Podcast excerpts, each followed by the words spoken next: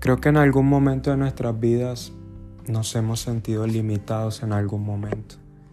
Y creo que puede llegar a ser una etapa que cada ser humano puede atravesar. Limitarse por recursos, limitarse por un pensamiento, por comentarios. Realmente hay limitaciones de barreras que nosotros colocamos en nuestra vida y también hay limitaciones de barreras que intentamos colocar. Por ejemplo, límites de que no podemos hacer algo y límites de que Dios no puede hacer algo por nosotros. Una barrera que colocamos en nuestra relación con Dios, pero no quiere decir que Dios no sea capaz de hacerlo. Entonces, creo que en algún momento hay cosas que no han sucedido por las limitaciones que muchas veces nosotros creemos e intentamos colocar, no solo en nuestras vidas, sino también en nuestra relación con Dios. Creo que en algún momento nos hemos sentido limitados y el sentimiento o lo que podemos llegar a experimentar es rencor, enojo, frustración, amargura, y son uno de los aspectos que dicen, mi corazón desea pero siento que se estanca. O mi corazón desea pero siento que Dios no puede hacerlo. O no va a hacerlo conmigo. Porque nos sentimos inferiores.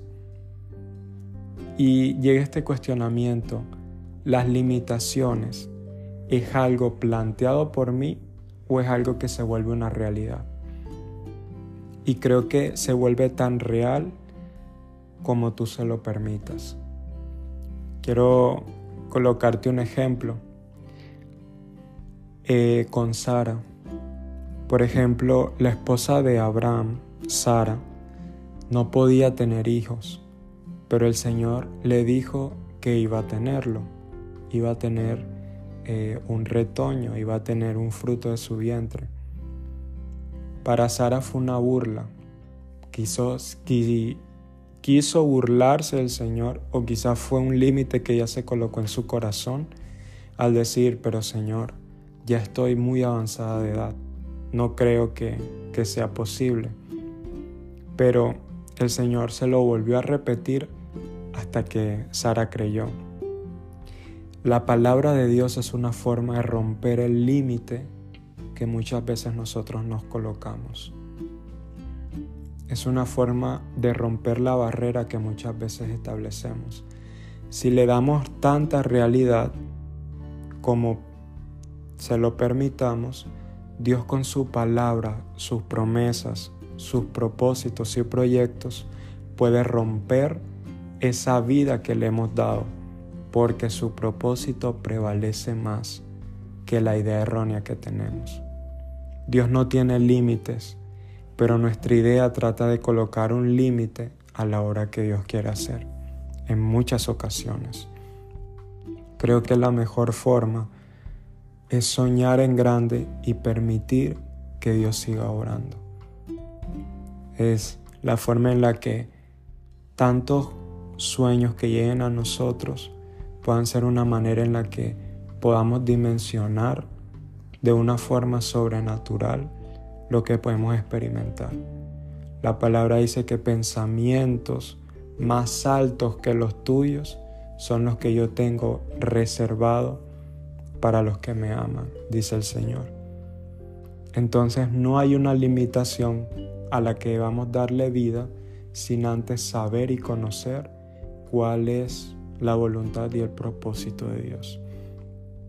A veces estas limitaciones que podemos vivir como no experimentar algo, no lograr algo, no es porque no podamos, sino una forma en la que Dios nos previene. Por ejemplo, Adán y Eva fueron prevenidos para no comer el fruto del bien y el mal, porque a través de eso podía entrar el pecado.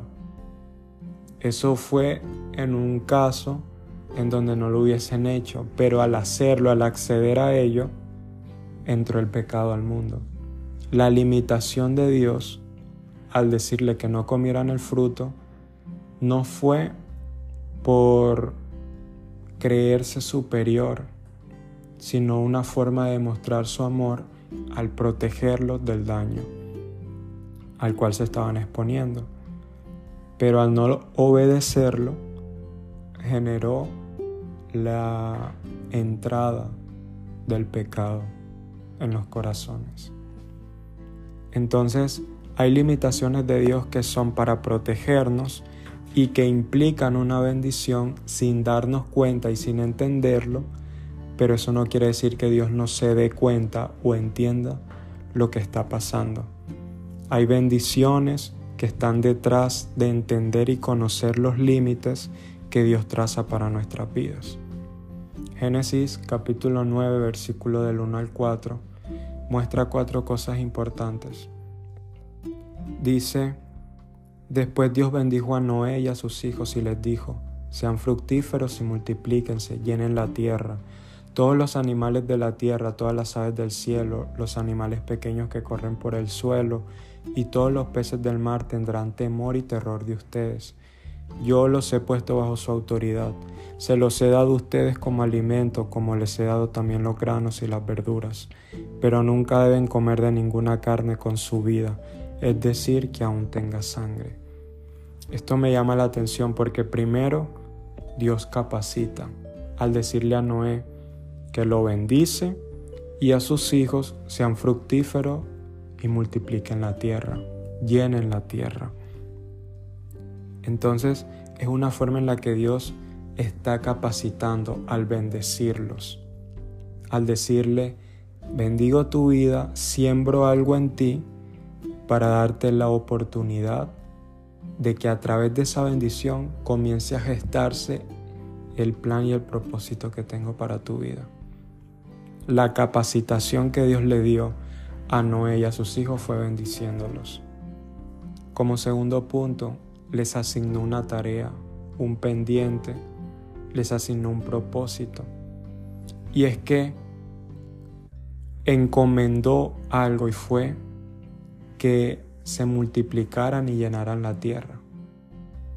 Cuando Dios siembra ciertos límites, antes de eso te capacita te da una tarea en específica para que tú vayas cumpliendo el propósito que tiene. Además, te da una autoridad que fue lo que le dio a Noé. Le dijo que todos los animales iban a estar bajo su autoridad.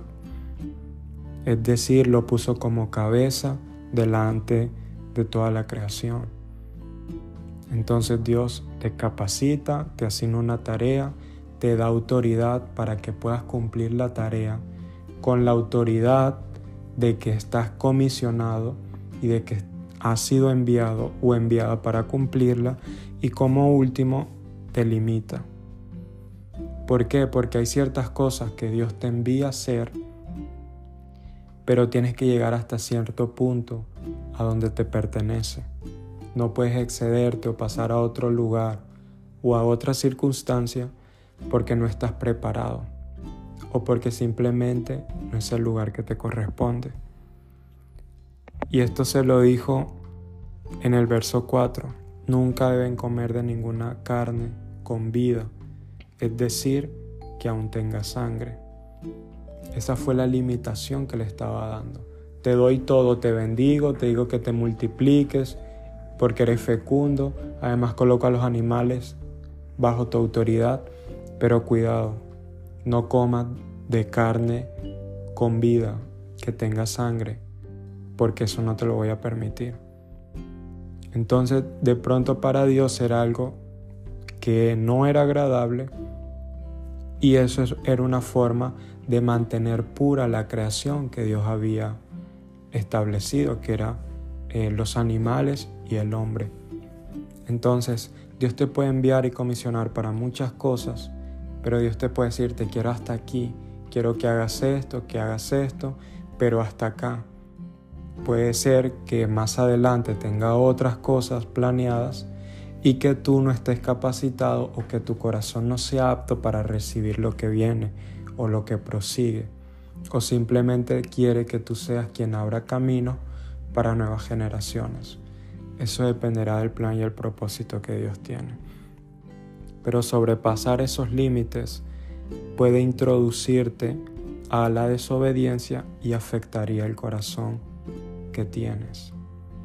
Entonces cada límite te mantiene en el propósito de Dios y te mantiene sostenido a Dios para hacer lo que quieres y no sobrepasar un límite en donde Dios te suelta porque no fue lo que te comisionó para entrar tú en tu humanidad. Es algo maravilloso, pero hay Dios que hay límites que Dios tiene que ir estableciendo por acciones para cuidarnos, para mostrarnos su amor y para prevenirnos. Son una forma en la que Dios sigue edificando su iglesia y haciendo algo maravilloso. Recuerda que esto es Jones, un podcast hecho para corazones jóvenes. Que Dios te bendiga siempre.